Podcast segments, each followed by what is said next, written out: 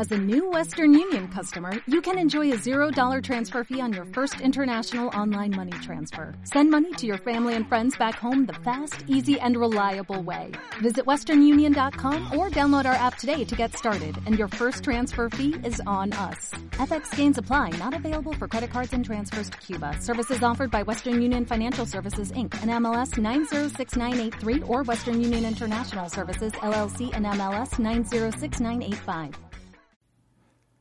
Dentro del proyecto original de No Soy un Troll Podcast, habían episodios de entrevistas tanto a podcasters como oyentes para primero conocerlos y saber su opinión del podcasting.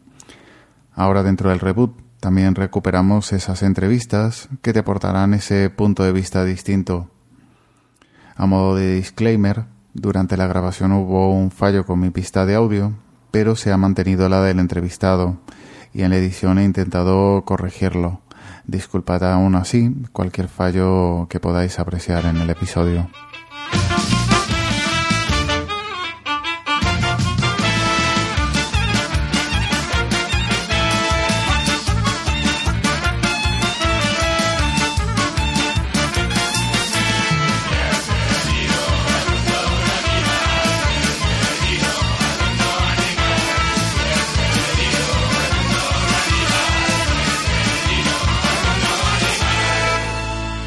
Estás escuchando No Soy un Troll Podcast.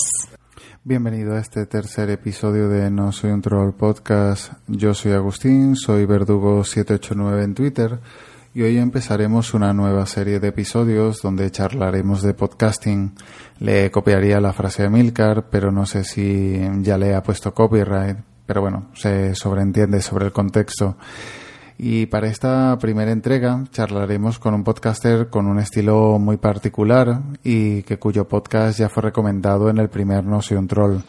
Desde tierras bogotanas, eh, bienvenido Félix San Jordi. Hola, hola, muy buenas. Eh, ¿Puedo empezar con lo de no trolear directamente o de sí trolear al troll, al no troll? Digo, porque no soy un troll, pero tu Twitter es verdugo, ya dice uno, Hey, me invitó, me, es que me ha invitado a un podcast. ¿Y quién te invitó? Me invitó Verdugo 789. Ah, así te va a ir con Verdugo. Lo de Verdugo es muy medieval ahí cortando cabeza. pues un placer poder tenerte en estos micrófonos y poder hablar contigo. Gracias, muchas gracias. Me encanta poder charlar, conversar y, y bueno, y pues me dicen, vamos a hablar. Y y contesto en, en, muy cachaco, muy bogotano, contesto de una, hágale. Antes de empezar, vamos a hacer una presentación formal. Eh, tu nombre es Félix y tu Twitter es Locutorco. Tu podcast por el que se te conoce es El siglo XXI es hoy, además de participar en Medio Mes. También está por ahí el podcast de Club de Canciones, eh, que lo tengo escuchado en alguna ocasión, pero está un poco abandonado desde junio que no sale ninguno nuevo que sale, está en una etapa, en una temporada de Club de Canciones solo de a una canción por, por episodio y solo un episodio por semana, para tratar de mantenerlo suave un poquito, porque antes los episodios eran larguísimos en el Club de Canciones y trataba de no hablar nada, solamente compartir canciones y ya, pero, pero bueno, ah, desde que llevo el siglo XXI soy que es diario, pues pienso, bueno, ya son muchos podcasts, muchas horas consumidas en mi cuenta, me va a salir muy caro y empieza uno como a cortarse un poquito. Ahora trabajas como locutor de radio, pero ¿cómo llegas al podcasting? ¿Llegas como oyente o lo descubres por motivos laborales? Yo había oído hablar del podcast, pero no le había metido muela, no, le, no había eh, explorado realmente qué era eso, hasta que en una radio para la que trabajé por contrato, es decir, es una radio estatal, así que eh, me dijeron, oye, inscríbete como proveedor y participas en una licitación. Ah, qué interesante, no lo había hecho antes. Me inscribí, la licitación era para hacer una serie de programas eh, que estaba previsto como podcast. Sería un programa de radio, pero también sería un podcast.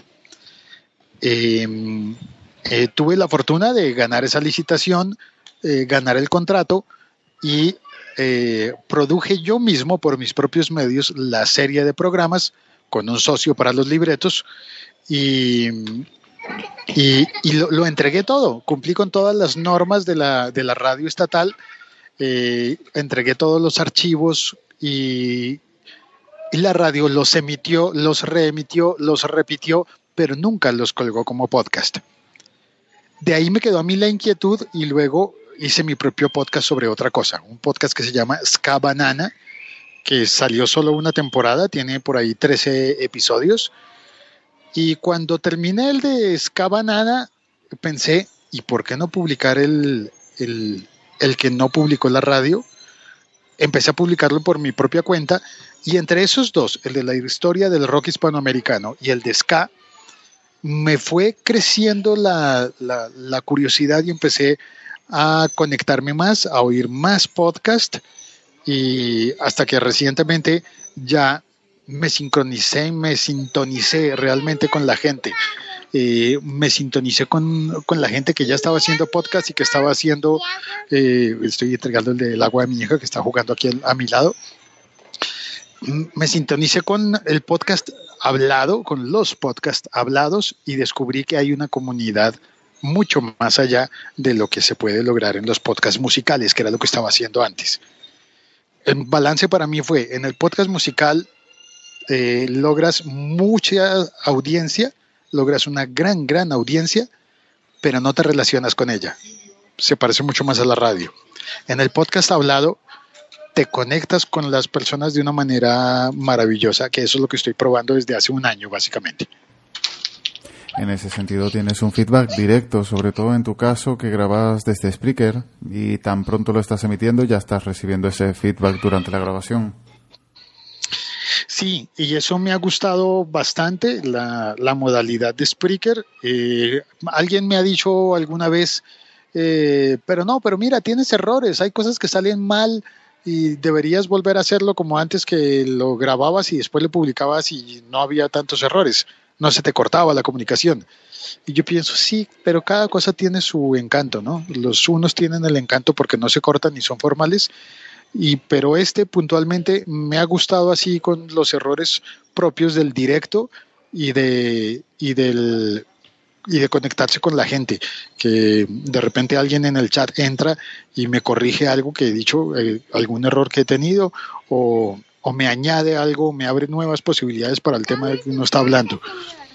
Que quizá ahí resida el éxito de tu podcast, esa personalización. Lógicamente hay una gran cantidad de podcasts y esa diferenciación, esa diferencia hace que atraiga a los oyentes a, tu podcast.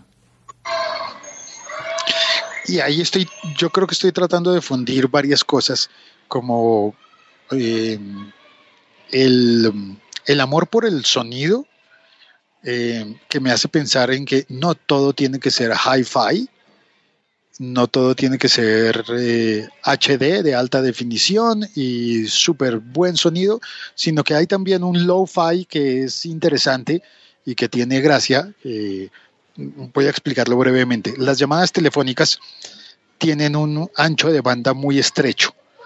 Eh, la información que se transcurre, que, perdón, que se transmite a través de una llamada telefónica es muy pequeña, no se oye bien, pero siempre comprendemos mejor el sonido de una llamada telefónica que el sonido con, de, otro tipo de, de, grabaciones y de transmisiones.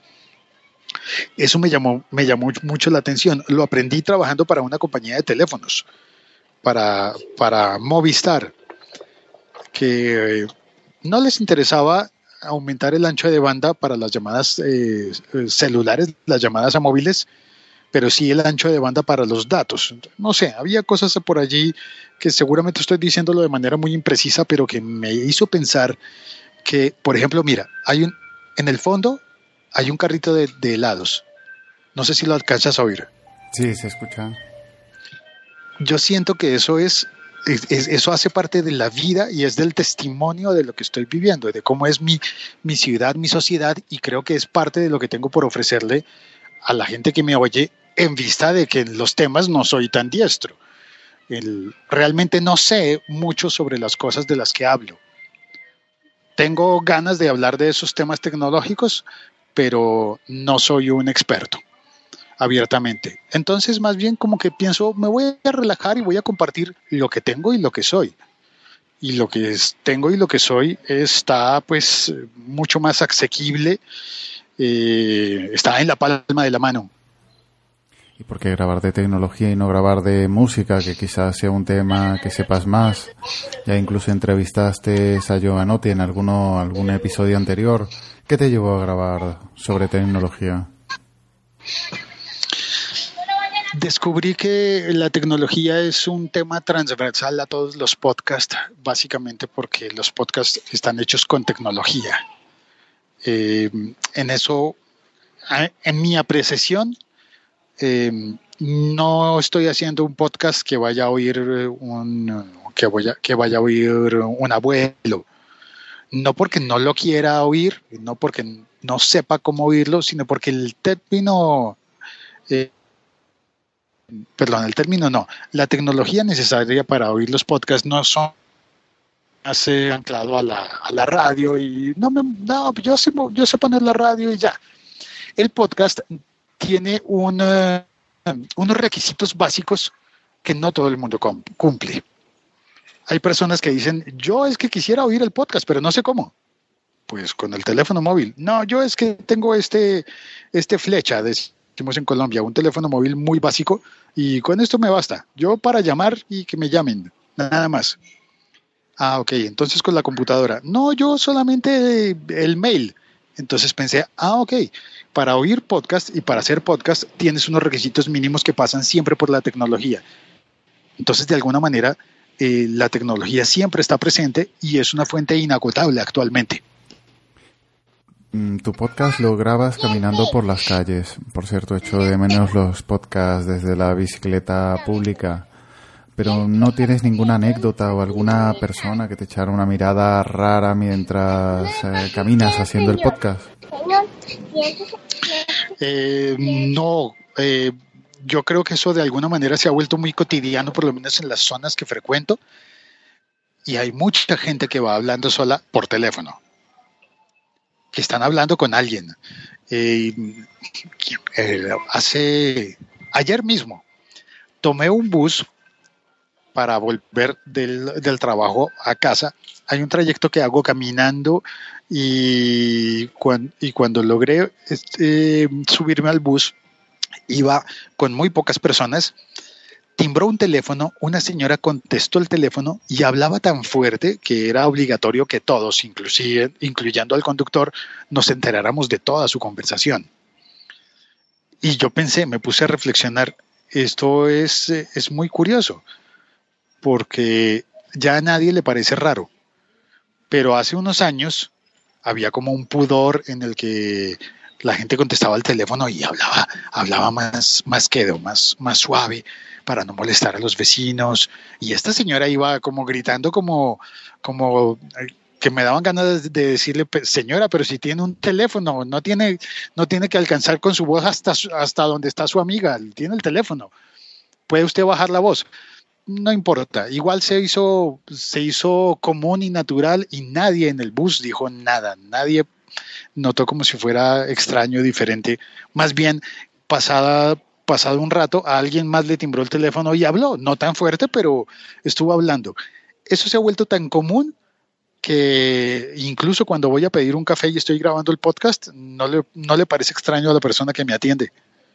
Dice, ah, sí, estará hablando por teléfono. ¿Pero qué quiere? Tú estás en Colombia. ¿Cómo veis el, la podcastfera española? ¿Cómo veis todo el ambiente, la asociación, las reuniones que tenemos, las JPod que serán ahora, los premios? ¿Cómo lo percibís? Maravilloso, riquísimo. Eh, en cierto modo, no, ¿no tenéis un poco de envidia de no poder participar o no poder disfrutar de todo ese ambiente o de todo lo que rodea el podcasting en España? Al principio me dio envidia, eh, envidia poder asistir, no tenerlo, sino poder asistir. Es decir, yo decía, yo quiero estar allá, yo quiero eh, asistir a esas, a esas conferencias, yo quiero ver esas, esas emisiones en vivo estando allí sentado, eh, sería muy bonito. pero luego, luego aterrizas y dices, no, sería un viaje demasiado costoso para, para simplemente asistir a un fin de semana. Bueno, y ahora creo que van a ser solamente dos días, entonces ya te lo piensas mucho más y dices, no, no, no, ese dinero lo puedes invertir de una manera mucho más inteligente, simplemente si te aguantas las ganas de asistir. Eh, y, y ya, luego empecé a entender que hay dos asociaciones y creo que en ese sentido, al no es, al, al aprovechar una posición en la cual no estoy en España, logro ver algunas cosas mejor. Eh, como el dicho aquel de que los árboles no te dejan ver el bosque. Cuando estás demasiado cerca, estás muy metido en el bosque, no logras ver realmente la dimensión del bosque. En alguna, y no estoy hablando de fútbol, por si acaso, eh, en, algún, en alguna medida eh, sí creo que estoy percibiendo mejor un panorama en el cual hay dos asociaciones las dos son importantes y las dos tienen mucho por aportar, cada una en su estilo y con su propia dimensión. Eso sería lo que yo tendría para decirle a los, españoles. Tened en cuenta, eh, daos cuenta de que son dos asociaciones que podéis pertenecer a ambas o a una o a ninguna, pero que tenéis mucho más opciones eh, muchas más opciones eh, disponibles. Incluso alguien podría formar una tercera en cualquier momento y sería igual de válida. Ahora hablando sobre lo que escuchas, ¿qué tipo de temática o qué tipo de podcast son los que prefieres escuchar? Intento probar muchos, eh, pero hay algunos que me fatigan rápido. básicamente me fatigan rápido los que son muy largos. Eh, es decir, podcast de tres horas de duración son para mí muy largos y al final termino sintiendo como que no logro tener tres horas disponibles para estarlos escuchando de, para estarlos oyendo de corrido.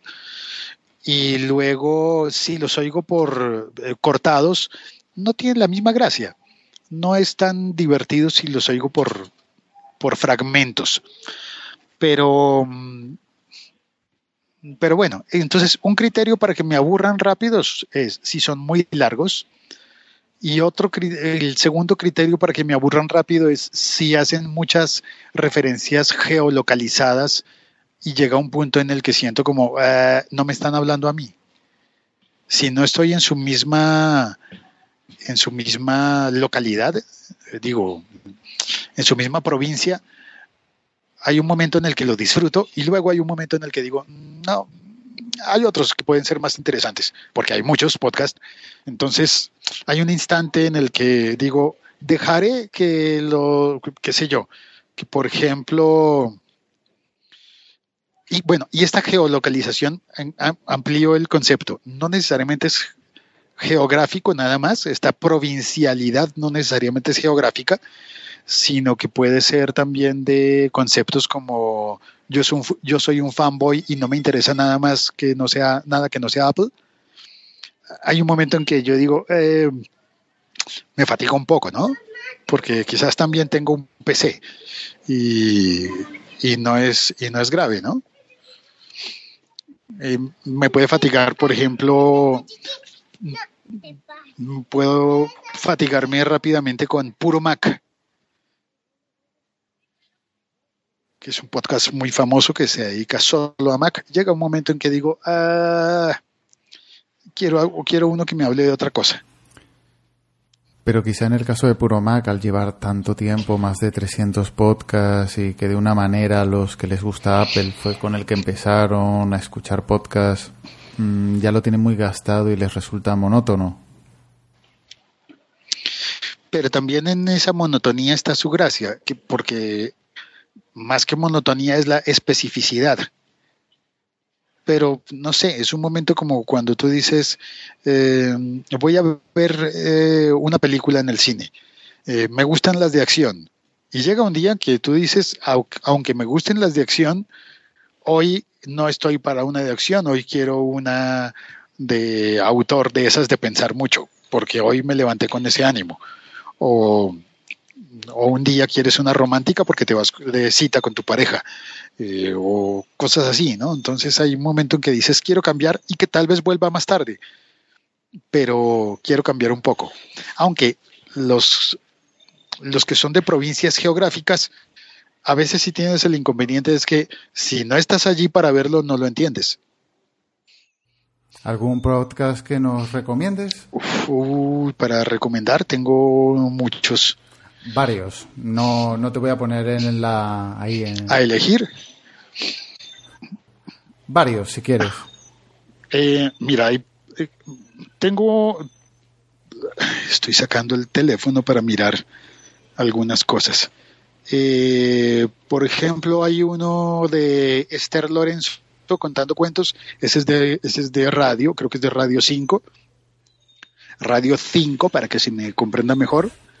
Eh, y ese es, ese es muy bueno con cuentos para niños y me parece bellísimo, bellísimo. Creo que estamos eh, en déficit de podcast eh, para niños, a la vez que en otros eh, en, en, en, otros temas también estaríamos en, en déficit. A ver, ¿qué más veo? Hay uno ¿Cómo que se llamaba el de el que acabas de decir? ¿Cómo se llama? Es que no me acuerdo, sé que ah, siempre termina diciendo, es Esther de Lorenzo, me corrijo el nombre, Esther de Lorenzo contando cuentos. Déjame mirar si logro abrir el e-box para que me diga exactamente cómo se llama. Contando cuentos, nada más. Aquí me aparece solo como contando cuentos y es de Radio 5. Em, hay una, una casa de, de radio y de podcast. Em, es una, es, creo que es como una especie de ONG que se llama Radio Ambulante. Es muy académico, pero hace cosas muy bonitas porque funciona con mucho rigor y logran hacer unas, unos reportajes de temas que tú dirías como esto es de, esto parece ser como de una entidad como de la BBC y qué sé yo que van y hacen un, una investigación sobre algo que ocurre en, Zacatecas. Y luego al, al, en el episodio siguiente eh, por el Mundial de Fútbol, por ejemplo, recuerdo que reunieron a escritores de varios países que, que estaban en el Mundial de Fútbol y escritores, escritores, literatos con afición al fútbol. Era una charla muy entretenida. Eso lo hacían en Radio Ambulante. Creo que su, su página es radioambulante.org. Eh, por nombrar algunos que no sean tan, tan comunes en la podcastfera cerrada, ¿no? eh, y hay en, en, otros idiomas, hay, hay algunos que oigo por sensibilizarme en otros idiomas, así como hace Metsuke. Sí. Eh, entonces, estuve, he estado investigando mucho sobre podcast. Tengo, uh, tengo en remojo un proyecto sobre, sobre escribir algo acerca de podcast y en, eh, en el proceso de investigación descubrí que en, que en Brasil tienen un fenómeno muy similar al español, pero que comenzó primero y ha tenido dos oleadas. Una gran oleada de podcast muy fuerte que se redujo, eh, como que surgió, se hizo prácticamente masivo y luego se redujo y volvió a renacer. Y, y, he descubierto unos podcasts brasileños muy interesantes. De esos yo destacaría uno que se llama Rapadura Cast. Rapadura Cast. Que seguramente los gallegos lo entenderán mucho más fácil de lo que, de lo que medio lo entiendo yo, ¿no? Pero, pero Rapadura, Rapadura, Cast es muy bonito porque se trata de, de cinematografía y, y, utilizan fragmentos de películas. Es muy, entre, es muy entretenido es como, por momentos es como si oyeras el audio de una película, claro, el doblaje portugués, porque lo hacen con, hicieron por ejemplo un episodio de homenaje a Robin Williams y, y, pasaban fragmentos, los fragmentos más eh, importantes de cada una de las películas eh, reconocidas de Robin Williams, pero oíamos eh, la película doblada al portugués. Y era un ejercicio bonito para mí, me parecía bonito pero exótico a la vez por aquello de que está en portugués. Y hablando, decías de hacer un libro del podcasting o relacionado con el podcasting.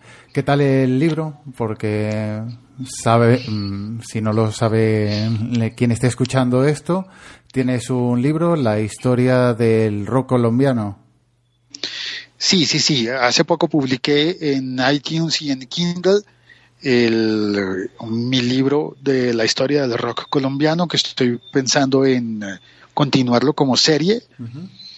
y, y, bueno, la noticia es que hace poco con la muerte de, Gustavo Cerati, que es argentino, no está relacionado,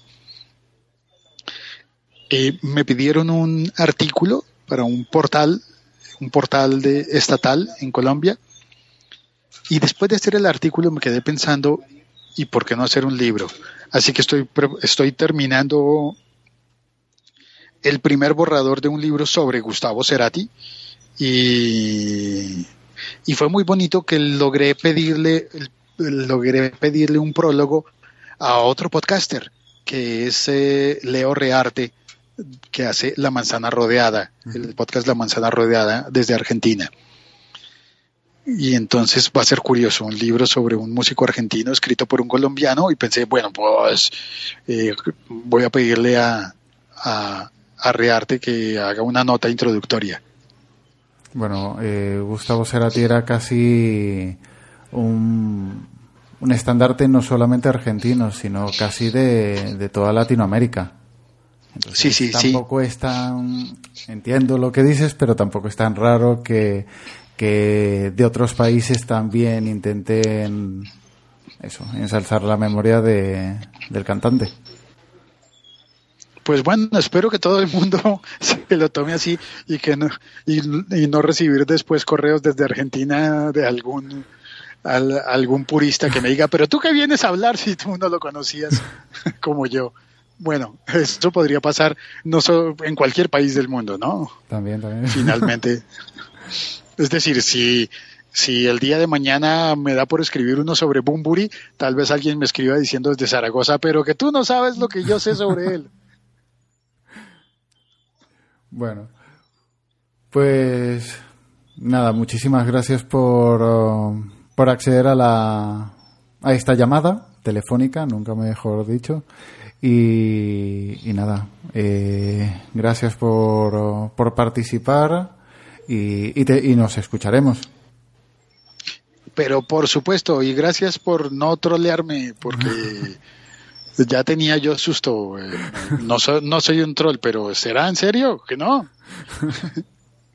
pero gracias.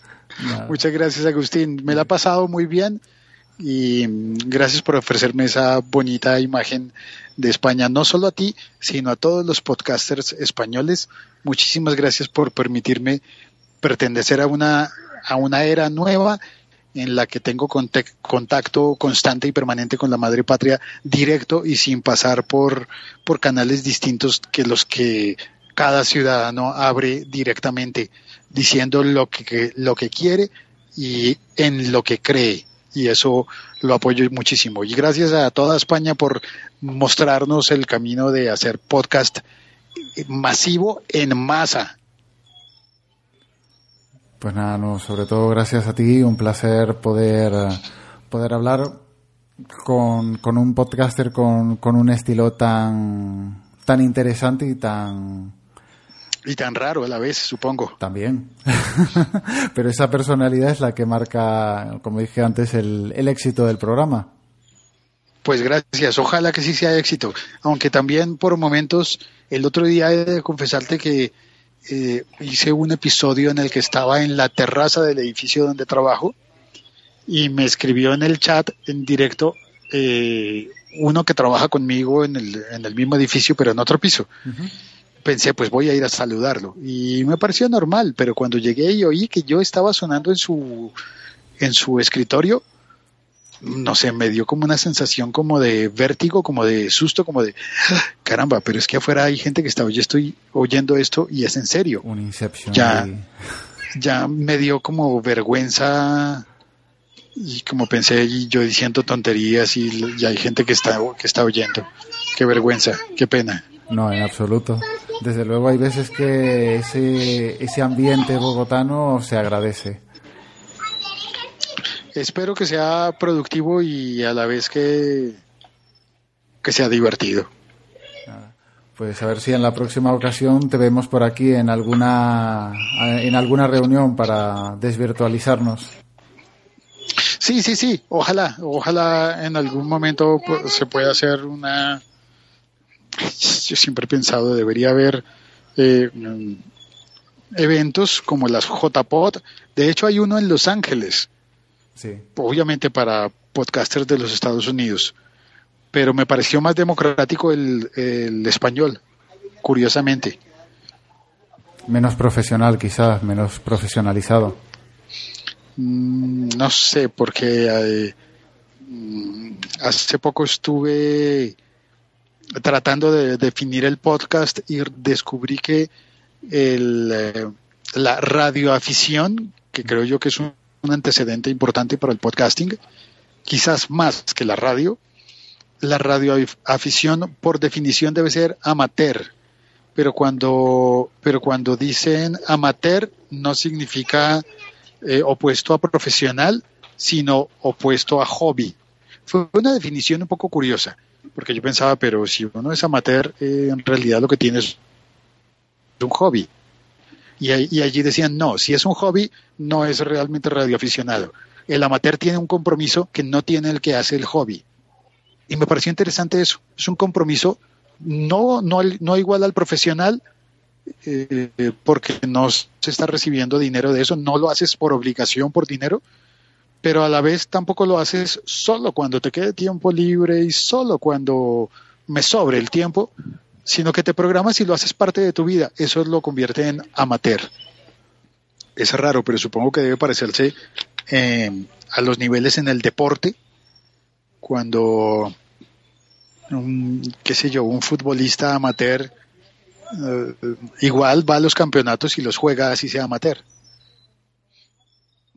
Como se en alguna ocasión, eh, algunas selecciones que, que no tienen tanto tanto nivel que sí que utilizan jugadores amateur en, un campeonato casi profesional, podría ser. Podría ser, e igual se cuenta con que ese jugador, a pesar de que sea amateur, no va a llamar a último minuto para decir, no, es que mi esposa me ha programado para ir a otra cosa. No, sino que el compromiso está. Pues nada, no te entretengo, eh, no te entretengo más y, y, lo dicho, muchísimas gracias por, por acceder a la entrevista. Gracias, Agustín. Muy buena noche en España y tarde para América. Muchas gracias. Buenas tardes. Un saludo. Hasta pronto. Hasta siempre.